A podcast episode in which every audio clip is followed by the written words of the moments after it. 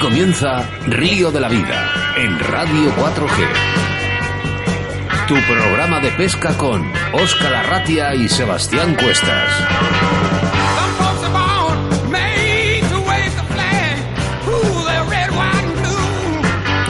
Saludos amigos, bienvenidos, eh, bienvenidas. Ya estás conectado a de la Vida. Y es que hay algo que nos une, que es esta afición por la pesca. Por eso estás aquí como cada jueves entre las 7 y las 8 de la tarde. Y por delante nos esperan 60 minutos de buena pesca. Saludos cordiales de quien te habla, Óscar Arratia. A mi lado, como siempre, mi compañero y amigo Sebastián Cuestas. Hola, Sebas.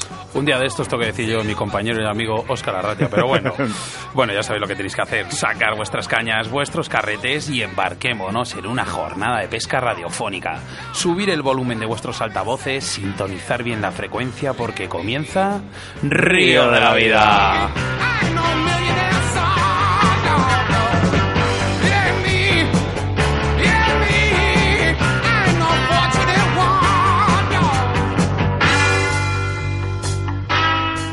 En Río de la Vida, con Óscar Arratia y Sebastián Cuestas.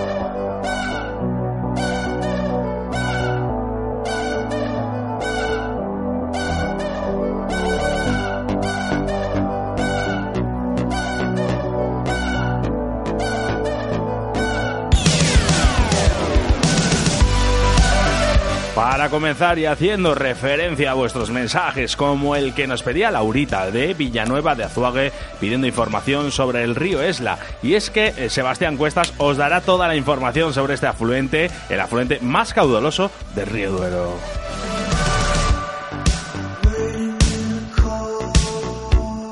Nuestro debate del día. Te daremos algunos de los consejos para pescar grandes carpas a través de un cebado.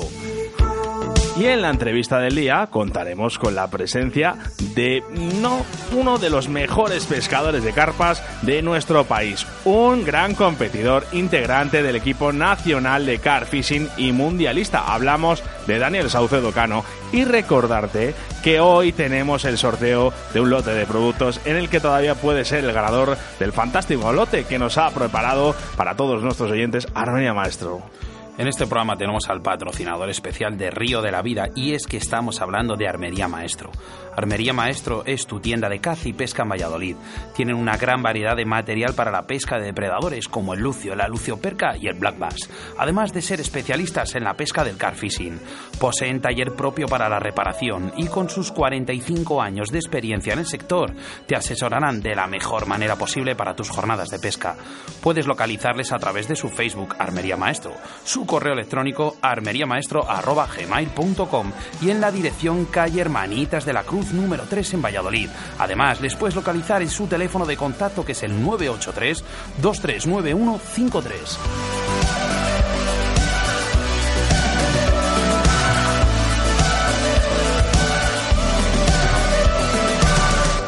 En nuestro rincón del oyente, tus quejas y denuncias y experiencias de nuestros pescadores en ese espacio que es para todos, entramos en uno de los debates que desde el día 3 de enero que comenzó Río de la Vida nos pedís que denunciemos y para ello tendremos en la línea telefónica a Pedro Cuestas, más conocido con el sobrenombre de Retrógeno. La presencia del cormorán retrógeno se basará sobre una elaboración de un plan europeo de gestión de las poblaciones de cormoranes de nuestro país, el informe Kinderman y las últimas novedades sobre el cormorán. La, los colaboradores que hacen posible este programa, Riverfly, Moscas de León, Pescaoli, Torno Roll, Armería Caimo, Vital Bites, Autovía del Pescador y Armería Maestro, muchas gracias por ser nuestros patrocinadores en Río de la Vida.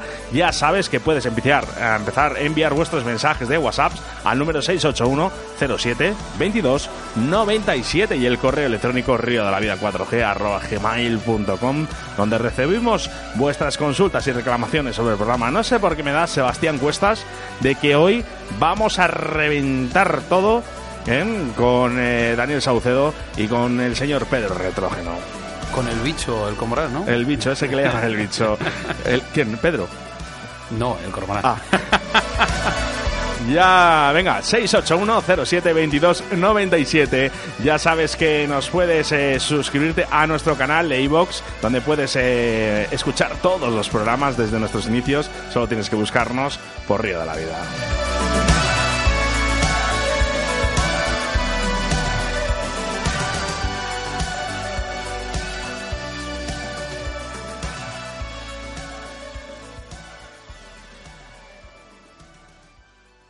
Síguenos a través de Facebook, Río de la Vida. Muy buenas, soy Daniel Saucedo y el día 20 de junio estaré con todos los oyentes en el Río de la Vida. Hablaré de lo que más me gusta, el carfishing. No os lo perdáis porque algún secretito sacaremos a relucir. Saludos. En Río de la Vida, con Óscar Arratia y Sebastián Cuestas. En Río de la Vida, la información de caudales y embalses con Sebastián Cuestas.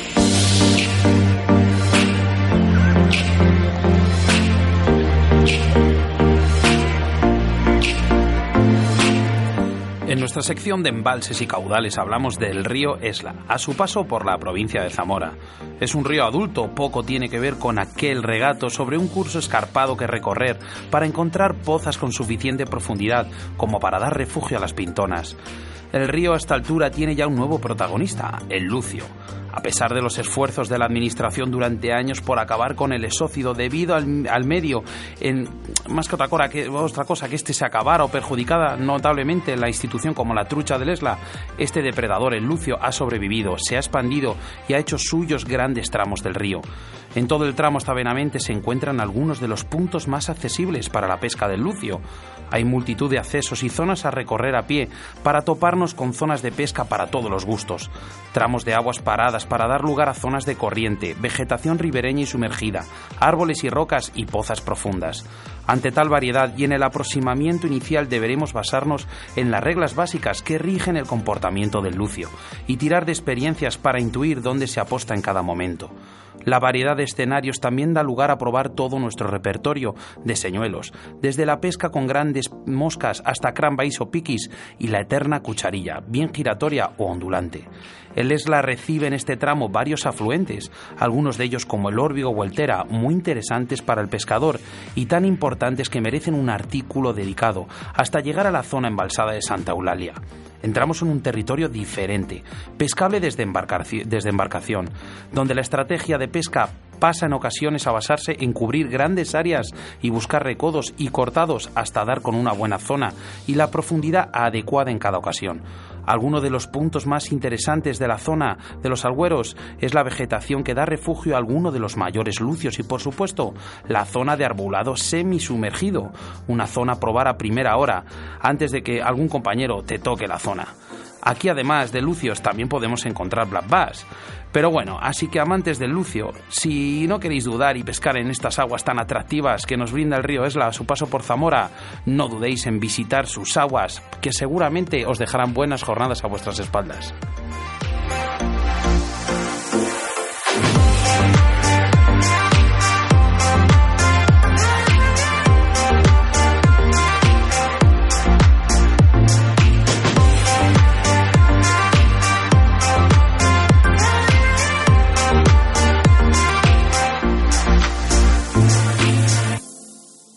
Río de la Vida, tu programa de pesca en Radio 4G.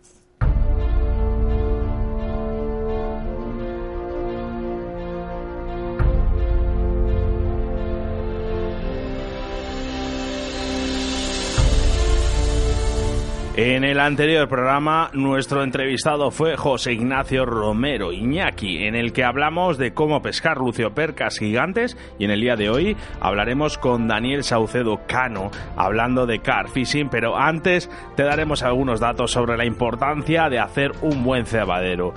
Para pescar grandes carpas hay que realizar un trabajo previo, habituarlas a comer más o menos con regularidad en el mismo lugar para que así se encuentren alimento con facilidad, sin tener que gastar grandes cantidades de energía.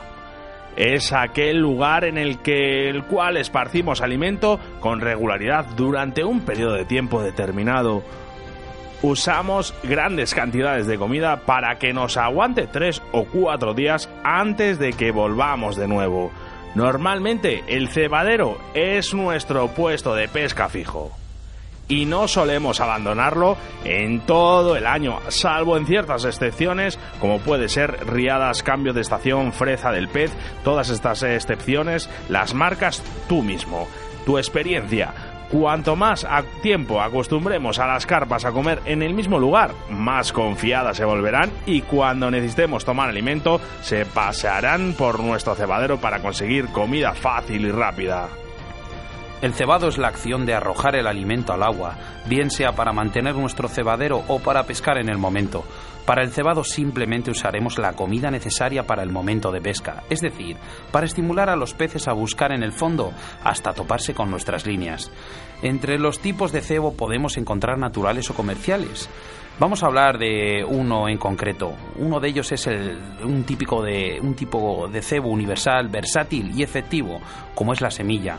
Hay un amplio abanico de posibilidades, pero en todas ellas hay que hacer lo mismo, cocer Cocemos las semillas para ablandarlas, para que las carpas hagan la digestión con más facilidad y así no dañar de ninguna manera su sistema digestivo. Para ello las dejaremos en remojo entre 24 y 48 horas antes de la cocción y después solo necesitan alrededor de 40 minutos de fuego.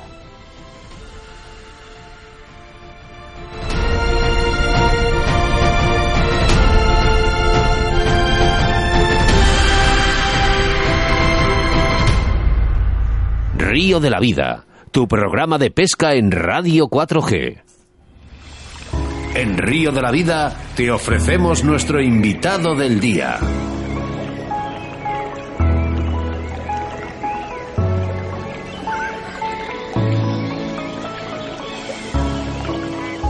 Hoy en nuestro invitado del día es el mundialista Daniel Saucedo, integrante de la Selección Nacional de Car Fishing y que nos ha representado en este último mundial de Sudáfrica celebrado en febrero. Buenas, Daniel, ¿qué tal? Muy buenas a todos, buenas tardes. Hola Daniel, buenas tardes. Bueno, lo primero, darte las gracias por estar en Río de la Vida, que ya tenemos ganas de entrevistarte como entrevistado del día, no, no en un rincón del oyente o como hicimos cuando fuimos al Mundial. Muchas gracias a vosotros por la invitación. Siempre se agradece poder hablar de pesca con vosotros. Pues nosotros encantados de hablar con un experto. Pero, Daniel Saucedo, ¿cómo y cuándo y dónde empezó a pescar?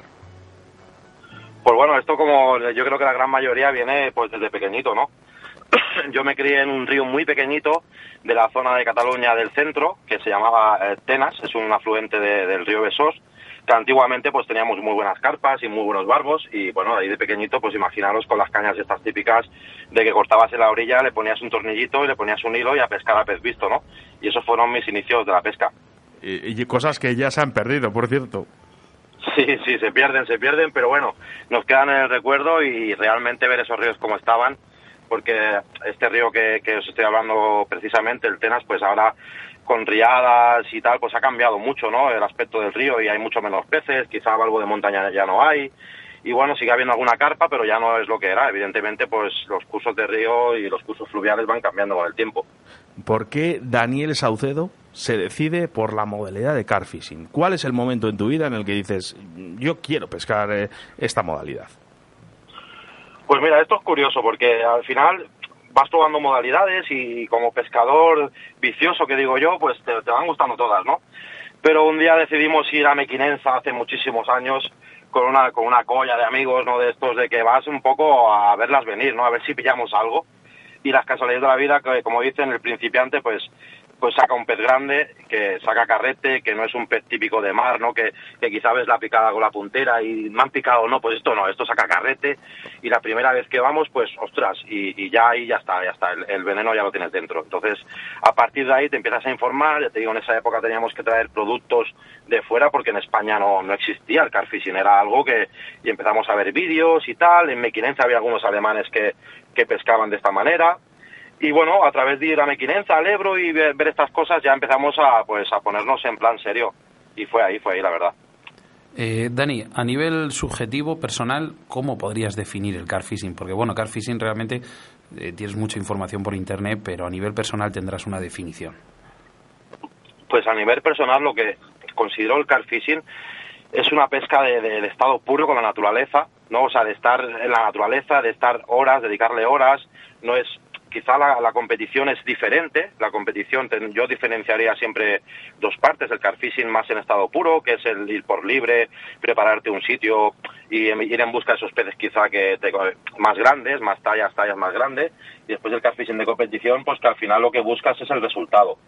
Y entonces el, el en estado puro lo considero pues buscar esa, ese pez que te llene, ese ese pez que, que trabajas, que, que, lo consigues sacar pues con un trabajo y unas horas en el, en río y al final la, la, comunión que tienes con la naturaleza es total porque estás durmiendo en el río, estás haciendo vida en el río y esto pues no, te lo aportan otras modalidades que quizás vas y vuelves en el mismo día, ¿no? Y esto, el carfishing, pues esa comunión con la naturaleza y con el propio pez eh, es, mayor. sí, porque la verdad, la verdad es que pasáis mucho tiempo, eh, eh, digamos, para conseguir esas capturas. La gente no se piensa que esto es echar el cebo y ala. Echáis horas, días y, y, y, antes, de, antes de muchos días. hay días que seguramente vais una semana antes a cebar las zonas, ¿no? Sí, claro, si, si te lo puedes permitir, lo suyo es trabajar un poco la zona para intentar obtener resultados, porque el carfishing es muy sacrificado. Sí que es verdad que cuando sacas algún pez de un porte, o no, no simplemente un porte, sino un, pez bonito, para que para ti te, cada pescador no tiene por qué querer un pez grande, sino hay peces que, que te aportan más pues porque es una especie que no has sacado, o porque la has sacado en un sitio muy complicado, porque la has trabajado todo ese sitio que no está pescado el carfishing. Hay muchas cosas que pueden influir en, la importancia que tú le des al pez, no solo el porte, ¿no? Y entonces le dedicas horas, le dedicas horas. Cuando se le puede dedicar horas, se le dedica horas. Y después cuando consigues eh, el fruto de un trabajo bien hecho, pues la verdad que es el premio es mayor, ¿no? ¿Qué, mayor. ¿Qué cañas, qué cañas y qué carretes son tus favoritos para, para esta modalidad? Pues yo te diré que utilizo cañas fuertes. Las cañas que suelo utilizar suelen ser siempre 13 pies, que son 3,90 de largo, 3 libras y media, a poder ser 3,75, depende. Utilizo cañas fuertes por el simple hecho que normalmente pescamos en, pantanos y al final la distancia puede marcar la diferencia. Porque normalmente pescas desde orilla. Yo la pesca que más me gusta es desde orilla, defenderte desde la orilla, ¿no? Quizá hoy en día pues hay barcos cebadores, barcas, sondas, pues que todo esto pues te aportan un plus de facilidad a la hora de pescar. Pero a mí me gusta defenderme desde la orilla, es la escuela que tengo y es donde se aprende más. Y entonces las cañas que yo utilizo son lanzadoras, cañas que, puedas apretar con un buen plomo para sacar esos metros de más que quizá te van a marcar la diferencia a la hora de pescar. Nos has dicho, Daniel... Sí, perdona, sigue, sigue, por favor. No, y después en el tema del carrete, pues eh, cuando empezamos todos empezamos con los típicos carretes by, eh, runner, ¿no? Que son los que tienen la palanca, la palanca desembragable.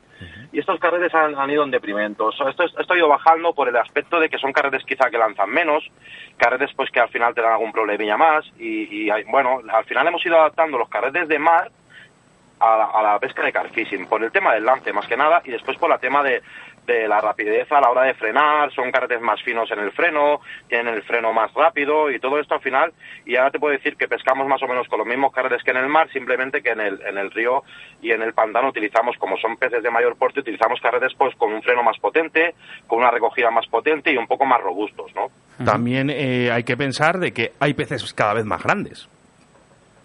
Sí, esto, esto viene siendo la tónica habitual últimamente de que los peces van creciendo por pues, varios factores, eh, entre cuales pues especies exóticas que se introducen en ríos y que la, la edad juvenil pues hay menos peces eh, dependiendo también del, lugar, ¿no? Porque hay sitios que la, población pues puede tener una tendencia a ser muy pequeña por, porque hay mucha competitividad por, por el alimento y los peces son más pequeños y quizá los grandes, los pequeños no dejan comer tanto grande, pero sí que los peces cada vez son más grandes. También no es del todo bueno que sean más grandes los peces. Y, bueno, eh, Dani, eh, en el vídeo que nos has enviado, desde tu tienda, por cierto, nos has dicho, algún secretito vamos a hablar. Y hablamos de secretos, hablamos de, de montajes, ¿no? Porque es muy importante los montajes en el carfishing. ¿Cuál sería para Daniel Saucedo el más eficaz para pescar grandes carpas? Pues yo en esto me baso en, las, en la sencillez. Yo creo que hay mucha publicidad, muchos vídeos, muchas cosas, montajes que son efectivos, ¿vale? Pero la clave de todo está en un montaje que tú confíes. Cuando tú, cuando tú montas algo dentro del agua que estás confiando es, es clave. Entonces, un montaje clásico con un hilo trenzado recubierto, en el cual vamos a pelar los 2-3 centímetros por encima del anzuelo cuando ya está anillado y el, la, la, zona del hide, que nos va a dar un movimiento en todas direcciones y una clavada mejor, es un montaje sencillo en el cual vamos a utilizar un anzuelo clásico, eh, digamos la forma Gate, ¿vale? Que todo el mundo conocerá, que es un anzuelo recto con la anilla un poco curvada hacia la muerte del anzuelo, nada de anzuelos curvados, eh, montajes, eh, un, montaje clásico con un hilo trenzado recubierto, en el cual pelamos un trozo para hacer lo que sería el montaje del anillado, el empatillado en sí del anzuelo, nos va a dar una movilidad y lo que nos va a dar el recubrimiento que vamos a dejar en la zona de arriba es una rigidez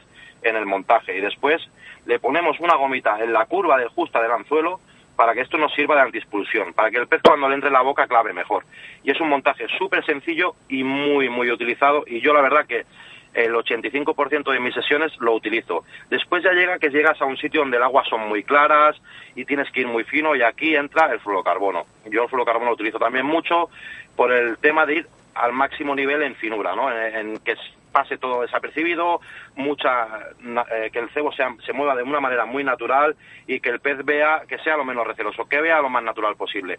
Y serían estos dos montajes, un clásico con un anzuelo recto, con un, con un hilo trenzado recubierto, ¿vale? Del cual pelamos la zona del anzuelo con una gomita anti-expulsión, súper sencillo, súper básico, pero súper efectivo.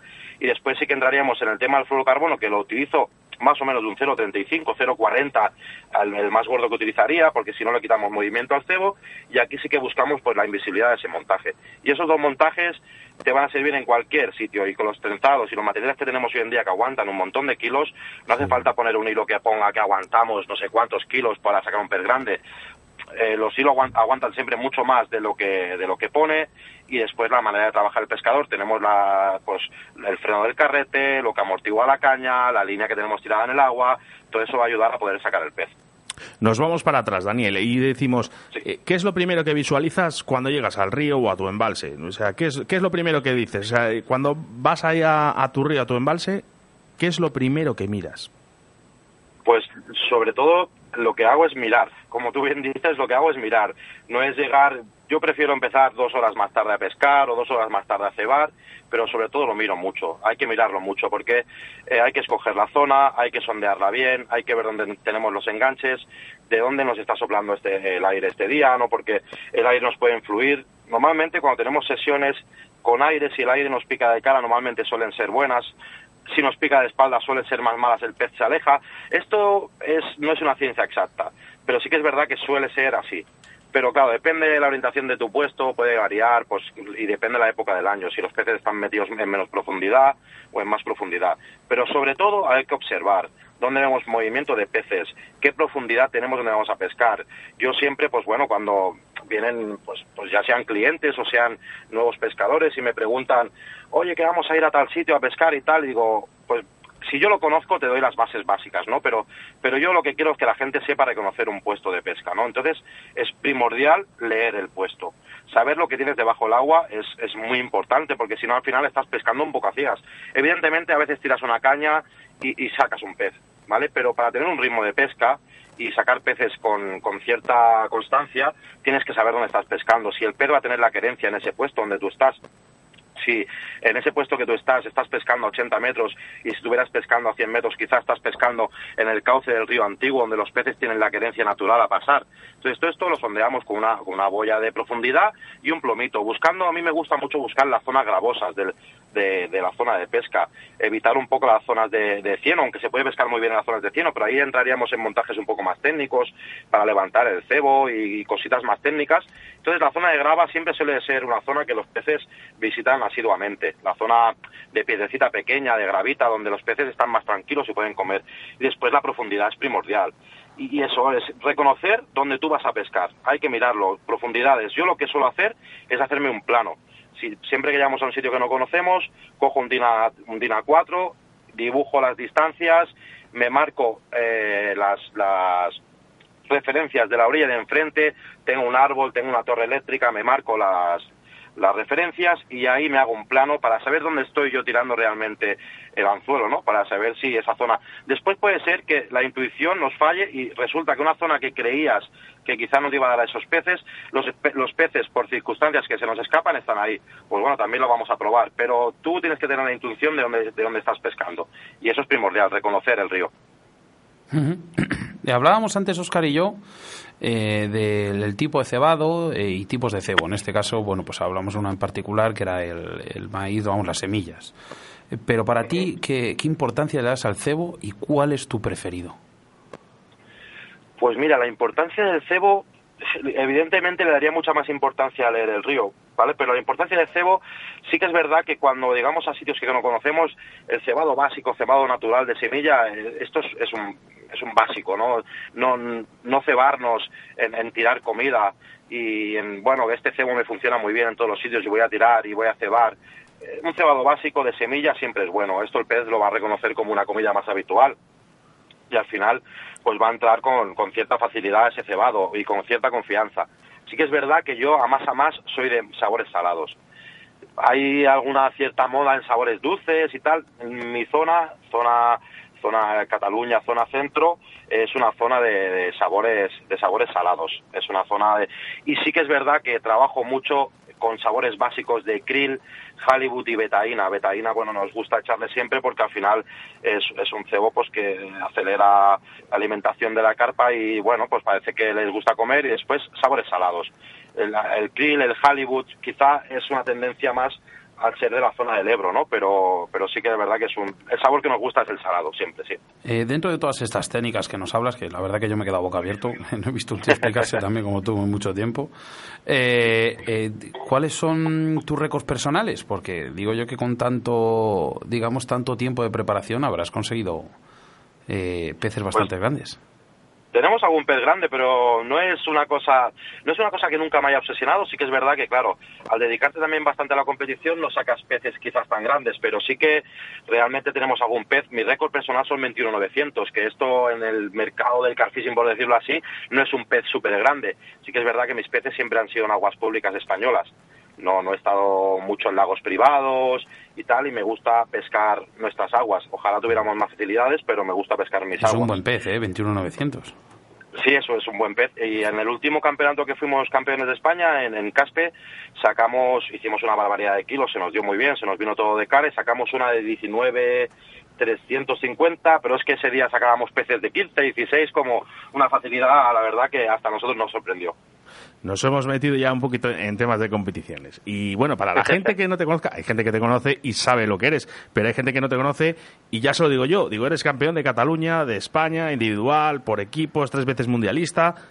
Si tuvieras que coger un momento en tu vida, el más bonito de todos, de estos trofeos, ¿cuál sería, Dani? Pues es orden, no tengo duda, fue el campeonato de España que ganamos en Caspe en 2016, 2016 hace tres años, sí. Fue realmente cuando te apasiona un deporte y te dedicas a ello, al final, imaginaros que pasamos antidoping en un concurso de pesca, porque al final vas por el Consejo Superior de Deportes, o sea que te lo tomas en serio, o sea, es una cosa que justamente este campeonato de España, mi hermano pasó antidoping. Y, y, la verdad que, bueno, eh, en el momento que ganamos, pues yo ya eh, llamé a mi mujer emocionado, llorando de que éramos campeones de España y es, y es un recuerdo que ganar encima con tu hermano, porque es el carfishing, es, por eso te apasiona tanto esta, esta, esta modalidad, ¿no? Pescas con alguien, tiene que ser alguien muy afín a ti, porque al final vas a pasar muchas horas con él en la orilla y entonces lo que compartes, lo compartes con alguien más y entonces esto, esto te llena por completo y me quedo con el momento de Caspe, sí señor. Hombre, compartir, compartir, compartir, eh, como últimamente, recientemente en febrero, has estado en el Mundial de Sudáfrica. Cuéntanos cómo ha sido esa experiencia en el Mundial. Pues no hablamos de clasificación. no, no, pues bueno, la clasificación la verdad que fue bastante buena dentro de, las circunstancias. Ha sido una experiencia brutal en el aspecto de, estar en un país tan lejano, un país precioso, un país de, de contrastes muy diferente a lo que tenemos aquí. Y después un sabor un poco agridulce porque claro, empezamos los primeros pesajes estando terceros del mundo. Esto para un equipo español es, es imposible pensarlo, ¿no?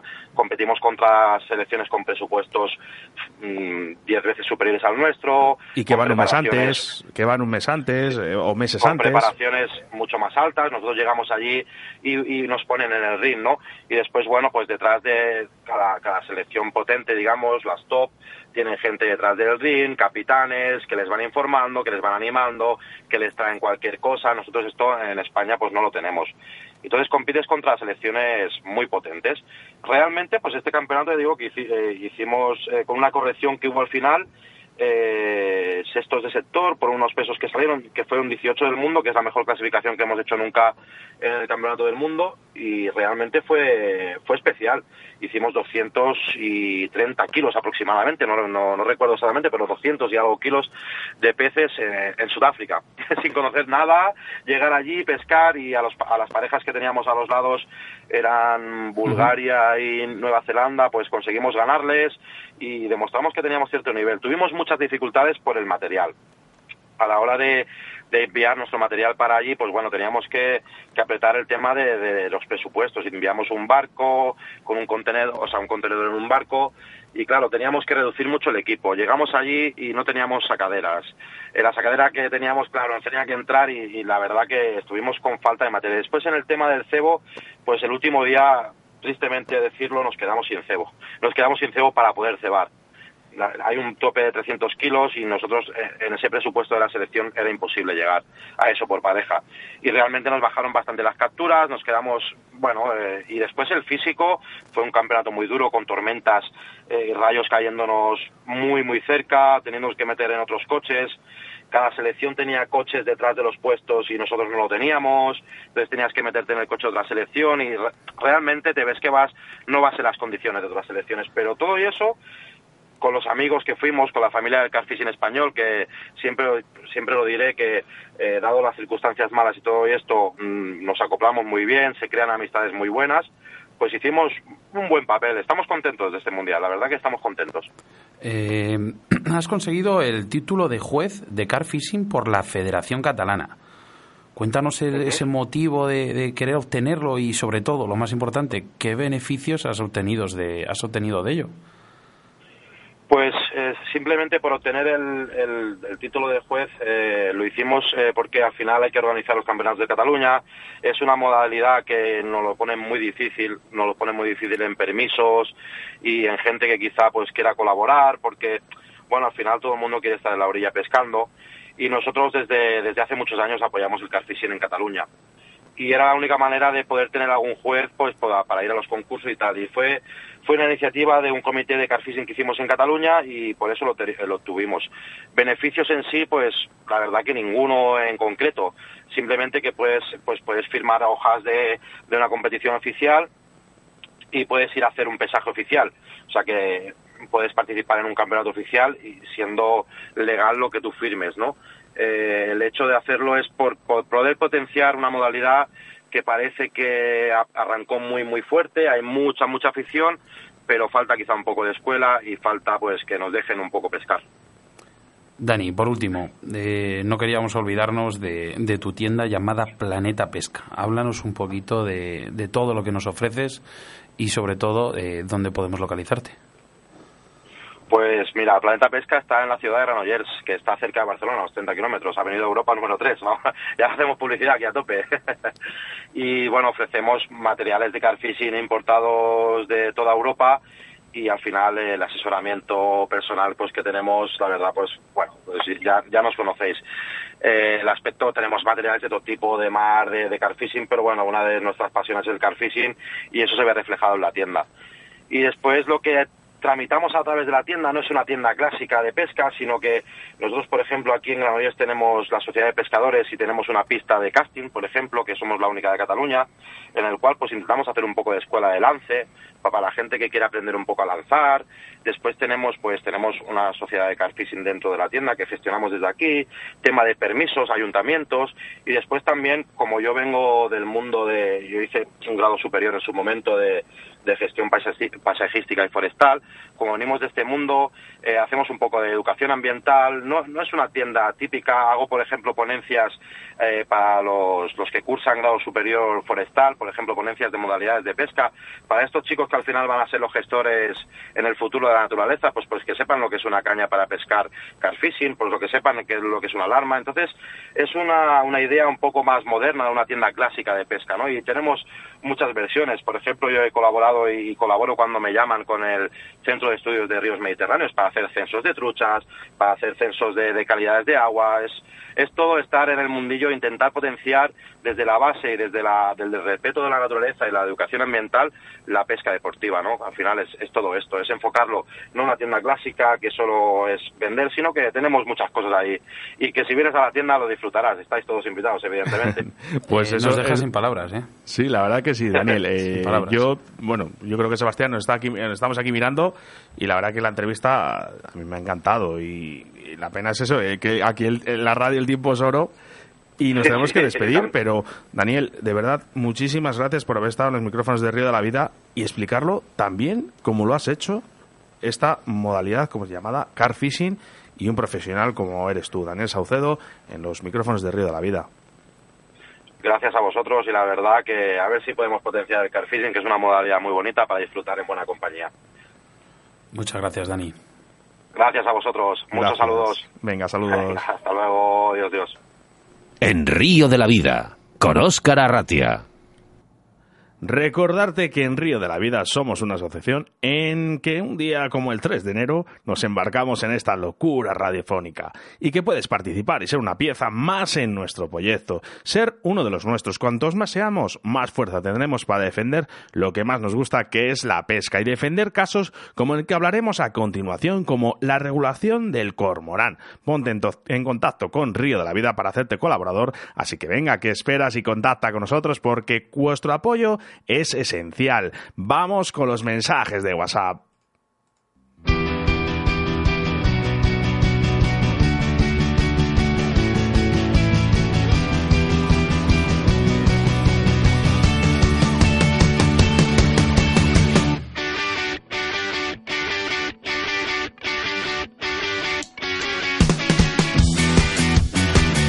Riverfly, Moscas de León, Pesca Oli, Torno Roll, Armería Caimo, Vital Bites, Autovía del Pescador y Armería Maestro son los únicos responsables de que hoy estemos aquí en vuestro programa de radio. Oye, eh, por cierto, os tengo que pedir disculpas a toda audiencia, ¿vale?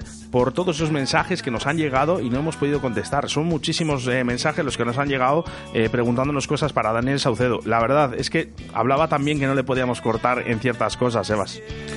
Pues sí, la verdad que sí, pero bueno, eh, vamos a hacer una pequeña referencia. Sobre todo, hemos esta semana hemos tenido el servidor bastante lleno. Ha habido mucha gente que nos ha preguntado eh, sobre de qué íbamos a hablar y qué pesca íbamos, o sea, qué modalidad íbamos a cambiar en Río de la Vida. Y es que, bueno, eh, os, vais, os vais a tener que esperar a la siguiente sección para, para saberlo, no voy a decir más. Eh, Ay, venga, vale. vamos a ver. David de Puente Almuey, gracias por este programa. Ya era hora de algo de referente a la pesca en la radio. Grande Río de la Vida. A otro más, os conozco de hace poco y me he hecho una maratón de programas en Evox. Pedazo programa. Mira, Oscar, nos preguntan de aquí una zona que tú y yo conocemos. Anglés. ¿Para Ay. cuándo un reportaje de la, de la trucha arcoiris? Pues mira, eh, seguramente sea uno de los próximos. Darnos tiempo, eh, no podemos abarcar todo, pero bueno, poco a poco. Eh, uno más por aquí. Buenas tardes. ¿Algún consejo para esas grandes carpas con caña de mosca seca? Mira, pues este es uno para Dani. Sí, también No sé nos pedían el, Carlos. La, la marca de fluorocarbono. Mira, hacemos una cosa. Hablamos luego con Daniel Saucedo y le vamos a preguntar todas vuestras dudas que nos estáis haciendo llegar al 681072297, ¿vale? Y os las representamos eh, a través también por WhatsApp. Os contestamos. Esta vez os contestamos a todos. Minayo, un día más, Qué raro. primera plana, primera hora, menos 5, haciendo spoiler del programa. Ah, no, que no lo sabe, pero bueno. un abrazo, Minayo, que estés ahí, siempre ahí. Mira, aquí tenemos aquí. Seguir así, me hacéis mis viajes de pesca muy entretenido con la mejor compañía. Río de la vida inmejorable. Mensaje que nos enviaba eh, Mr. Fl- Fly Fishing desde Madrid. Y por aquí está también Esteban García, al que le damos un saludo, entrevistado en el programa número 17. Ya amigos del programa, Esteban y Raúl López Ayala. Otro más, eh, Oscar, Oscar, Oscar, Oscar de Madrid, mira, pone aquí. Eh, a ver si habláis un poquito del cormorán y nos, hace, y nos, a- nos abrís los Bueno, ojos. si pone han aquí. achicharrado a lo del cormorán. Mira, pues ya hoy por fin va a estar el cormorán en Río de la Vida. Además, muy interesante la entrevista con Pedro Retrojo que vamos a tener. Oye, por cierto, eh, Sebas, quiero mandar un fuerte abrazo entre los dos a Walter Tanero, Ah. ¿vale? Para que se recupere cuanto antes y le queremos ver pescar en el mar, sí o sí, pero ya. Tanero, desde aquí tienes todo nuestro apoyo. Cuídate y mejórate lo antes posible. Te queremos ver en los micrófonos de la Vida y sobre todo te queremos ver bien, contento, como eres tú. Muchas gracias, Walter Tanero.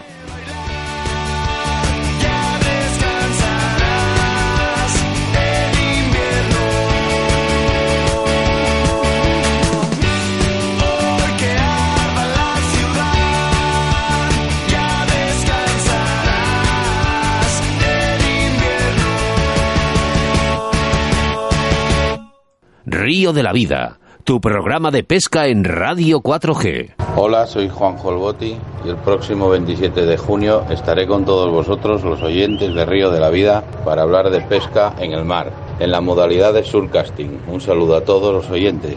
En Río de la Vida, con Sebastián Cuestas.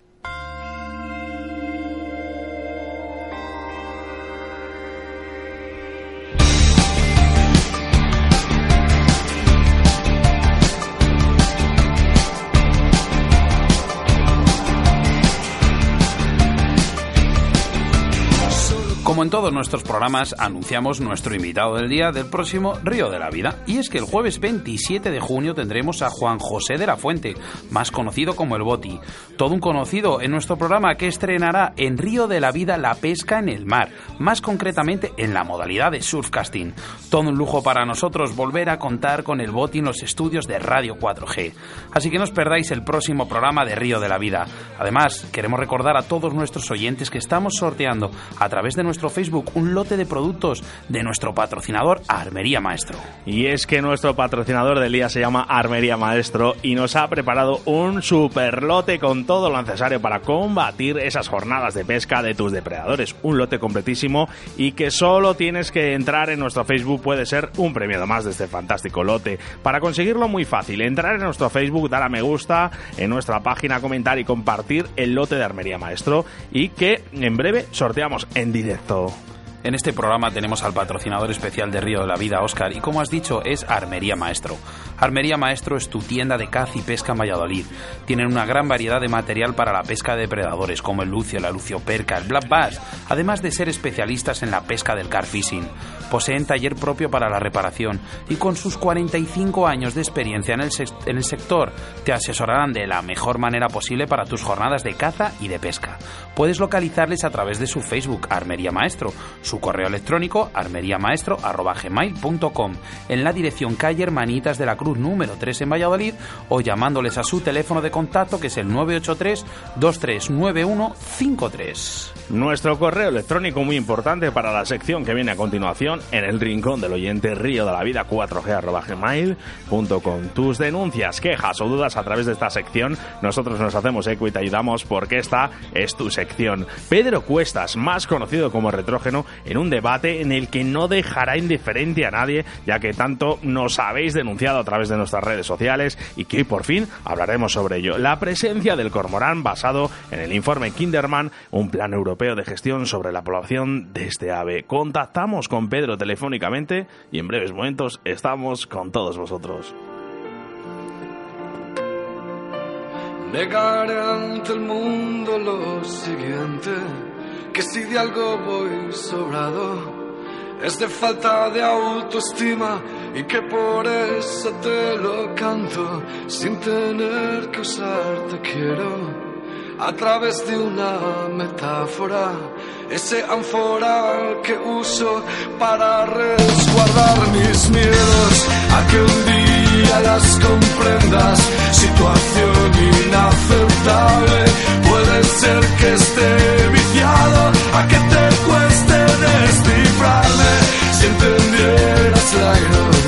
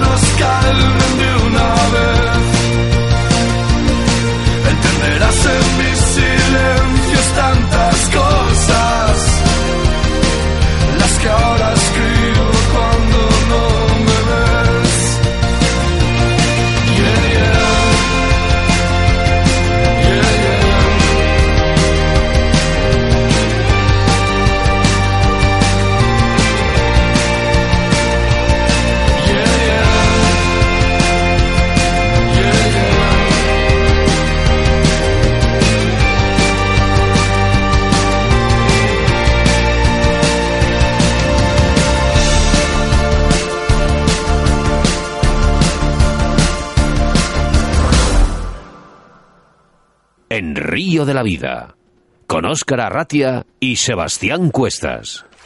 Tus denuncias y quejas a través de Río de la Vida.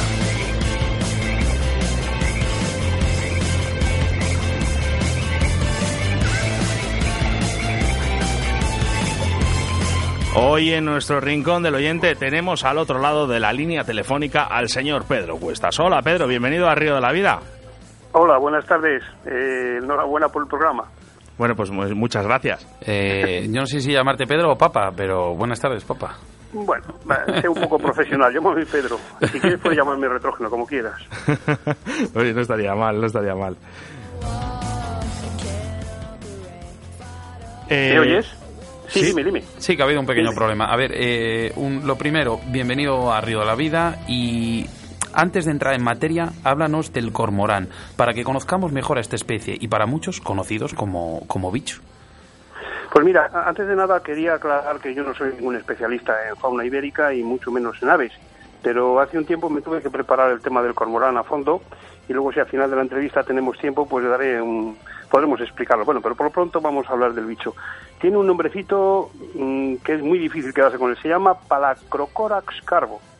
Y de este existen dos especies. Una que es la carbo-carbo, que es la marítima, que esa no nos interesa, y luego la continental, que es el carbo sinensis, que es la que nos visita todos los inviernos, y aunque ya empieza a haber ejemplares que pasan todo el año en nuestros ríos. Y como todos nuestros amigos pescadores saben, es un ave de color negra, pardo oscura, con una anatomía preparada para poder pescar, pero, pero perfeccionada a tope. Y después, eh, la zona de distribución mm, de, re- de reproducción son todos los países del norte, desde Europa, eh, de Dinamarca hasta la República Checa. Una cosa que está muy estudiada eh, es la población que hay en Europa. En un principio, según el informe Kinderman, que se realizó para el Parlamento Europeo entre el 2006 y 2009, existía una población de 285.000 parejas en Europa. Y el que se ha hecho el año pasado, el 2018, da ya una población de 1,7 millones de ejemplares. Y parte de esta población es la que nos, nos visita de noviembre a febrero aquí en nuestros, en nuestros ríos y en nuestra comunidad. O sea que está bastante extendido. Mm, Después, eh, pasamos esto un poco a números, porque todo, en, todo se puede hacer con números, para explicar por qué este animal es bastante nocivo para nuestros ríos. Eh, vamos a tomar los datos de este informe. En el Parlamento Europeo se dijo que en, el informe Kinderman que cada ejemplar ingiere de unos 400 a 600 gramos de pescado al día. Entonces, eh, si multiplicamos la población que da en Europa, que es 1,8 millones de animales, por la cantidad de pescado que comen, vienen a salir unas 300.000 toneladas que, que se comen toda la producción piscícola entre Francia, Alemania, Bélgica y, y Dinamarca juntos. Eh, No todo sé si me esto, oyendo. sí, Vaya dato, sí, vaya eh, dato, vaya dato. todo es que este vaya es- dato, vaya dato que nos acaba de dar. eh, todo esto resumido, eh, ¿qué representa para nuestros ríos?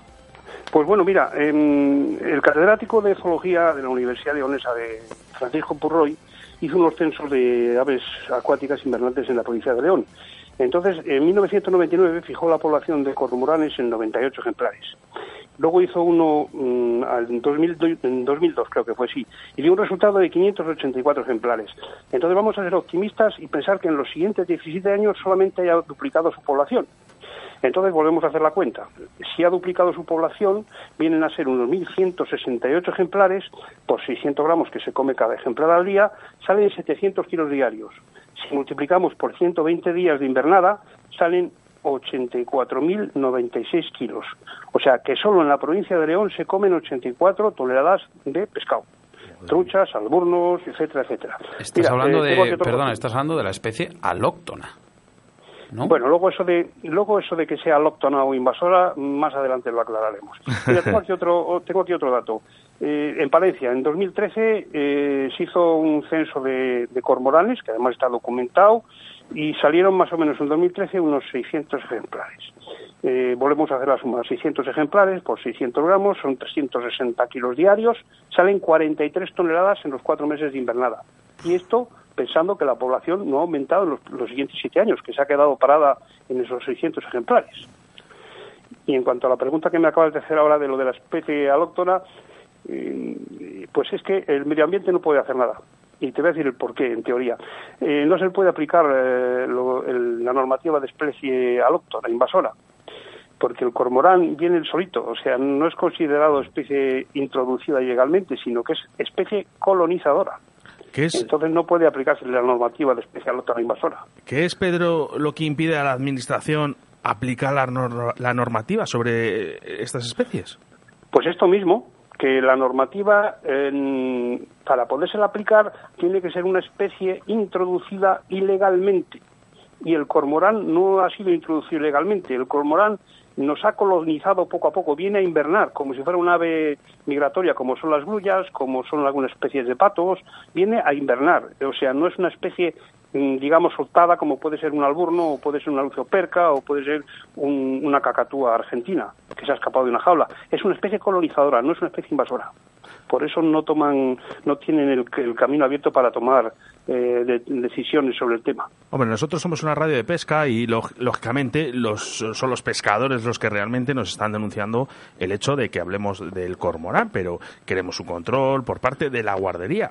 ¿Habrá colectivos que quieran lo contrario? Pues sí, sí, sí. Eh, el, bueno, está el clásico colectivo de animalista que piden que haya más derechos para los animales que para las personas, que te dicen que el cormorán también tiene derecho a vivir, aunque se coma todos estos miles y miles de, peces. Pero luego hay unos estudios de unos biólogos vascos, que no me acuerdo muy bien el nombre, que hicieron un estudio sobre el papel del cormorán en los, en los tramos bajos de los ríos. Eh, hicieron un análisis del estómago de, estos, de estas aves y entonces llegaron a la conclusión de que el cormorán, el 95% del contenido de su estómago mm, lo forman percasoles, alburnos y demás especies invasoras. O sea que dicen que puede servir incluso para controlar las especies invasoras introducidas en estas aguas. Pero claro, estamos hablando de las zonas bajas. Entonces, eh, ahí es una cosa que todavía está por, por mirar. Eh, de todas maneras, el problema radica en que no se han juntado ni los que estamos en contra ni los que están a favor. Todo esto controlado y por, por la Administración. Que se haga un estudio claro de en un tramo se miran a ver las poblaciones de truchas, hace un, sondeo eléctrico, una pesca eléctrica, en ese tramo se controla el número de cormoranes que pasan la invernada allí y luego cuando ha acabado se hace un control otra vez con, con la pesca eléctrica de las truchas que quedan y se sabe la presión que tiene según el número de cormoranes, eso es lo primero. Entonces llegamos a saber si realmente es nocivo o no es nocivo. Y luego ya partiendo de ahí, intentar entre todos pues buscar una solución, pero es que no hasta ahora no se ha tomado el tema nadie en serio. En España sabemos que no, no se están tomando medidas, con todo lo que has dicho, pero en Europa, ¿se están tomando o no? Bueno, en España, en, algunos sitios sí que se están tomando, pero lo que pasa es que la Administración no es lo suficientemente valiente para, enfrentarse al hecho de decir, oye, que estamos eliminando bichos. No, no, pero se sabe que hay guardas que ya están tomando medidas. por ejemplo. En Asturias, bueno, estamos hablando ahora del tema referido a, nuestra comunidad. En Asturias están dándoles bastante caña y en otras zonas de Extremadura y demás también. Pero mira, por ejemplo, he sacado los datos de, los ejemplares que controlan en, Europa y en Dinamarca matan 4.500 al año. En Alemania tienen autorización para matar 8.000. En Suecia eh, tienen que abatir el 10% de la población. Y todo esto son números mm, más o menos eh, disfrazados, un poco suavizados para que no haya escándalos con los ecologistas, que seguramente sean mucho más. Eh, o sea, oficialmente vienen matando entre 60.000 a 100.000 ejemplares en Europa. ¿Es la solución realmente, eh, te digo a nivel personal, Pedro, ¿eh? ¿es la, la solución realmente matar? ¿O cuál sería la solución a este problema? Controlar. Vamos a ver, yo te puedo decir, porque hay algunos agentes medioambientales que con los que he hablado que me dicen que a ellos no les mm, contratan para matar animales, pero yo les he leído el contrato y en el contrato dice que la agente medioambiental está para la vigilancia y control de las especies. El momento que una especie empieza a ser peligrosa para el medio en el que vive, tiene que ser controlada, como por ejemplo ha ocurrido con el arruí en Sierra Espuña, como por ejemplo dan permisos para esperas de jabalís cuando los jabalíes empiezan a ser peligrosos por los accidentes o, mil cosas. Entonces, mm, pues eh, yo creo que sí, la solución es controlar, pero sobre todo controlar sabiendo el impacto que tiene sobre los ríos, el número de ejemplares que hay que quitar y haciendo Pero realmente el cormorán se podría, se podría considerar como una, como una plaga, porque habiendo plagas de conejos se autorizan, eh, digamos, eh, descastes o, o cacerías fuera de temporada. En este caso se podría hacer lo mismo. Bueno, bueno, mm, ya, pero es que mira, el, lo que es el control de las especies eh, invasoras o etcétera, etcétera, se hace si no son especies que estén dentro del catálogo de especies cazables, que pueda hacer el control los cazadores, entonces, porque el cormorán no está en la lista de especies que se puedan cazar, entonces el control lo tienen que hacer mm, unas patrullas especializadas de medio ambiente unos señores igual que por ejemplo hacen control de, mm, de, animales dañinos, etcétera, etcétera, que no están dentro de la lista de animales cazables, tiene que ser una patrulla especializada o un grupo especializado de medio ambiente para esos controles. Entonces lo primero que había que hacer era introducirlo como especie cazable. Entonces ya el control podía ser hecho por los mismos cazadores y no haría falta utilizar ni gastar medios para, para poderlo hacer. Pedro, si vieras ahora mismo cómo está el 68107-2297, diciéndonos gente que se come todos los peces, que son unos depredadores, que en el momento que queramos actuar va a ser muy tarde, eh, no te lo puedes ni imaginar lo que tenemos aquí En, en nuestra comunidad tomamos siempre las decisiones a todo lo pasado, cuando ya no hay remedio. Pero de todas maneras hay otras muchas cosas que también acaban con las truchas. Eh. y eso, si queréis otros programas, hablamos, que hacen tanto daño como el cormorán y, nadie más. abre la boca. Ya, ya lo sabemos. Pero bueno, ya, ya sabes en el país que estamos. Así que, bueno, pues para otro día un poquito más de caña. Eh, pues señor Pedro, muchísimas gracias por estar en los micrófonos de Río de la Vida. Nada, hombre, nada. Cuando queráis me pegáis un toque. Además, ya un conocido, ¿eh? un saludo a todos y a todos nuestros buenas tardes. oyentes. Hasta luego. Hasta luego, Pedro. Escuchas Radio de la Vida con Óscar Arratia y Sebastián Cuestas. Hola, soy Juan Jolboti y el próximo 27 de junio estaré con todos vosotros, los oyentes de Río de la Vida, para hablar de pesca en el mar, en la modalidad de surcasting. Un saludo a todos los oyentes.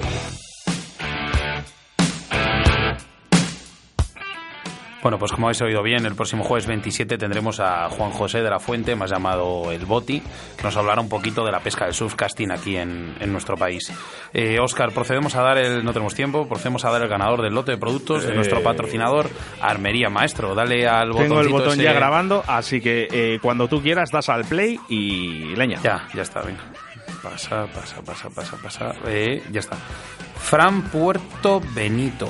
¿Puedes abrir ahí y ver de dónde es? Eh, sí, y no, no, no, no me viene de dónde es. Venga, bueno, pues Fran, pues eh, enhorabuena por conseguir ese lote magnífico de nuestro querido y amigo Armería Maestro.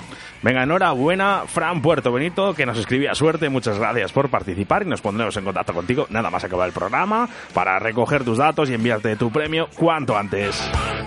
Síguenos a través de Facebook, Río de la Vida.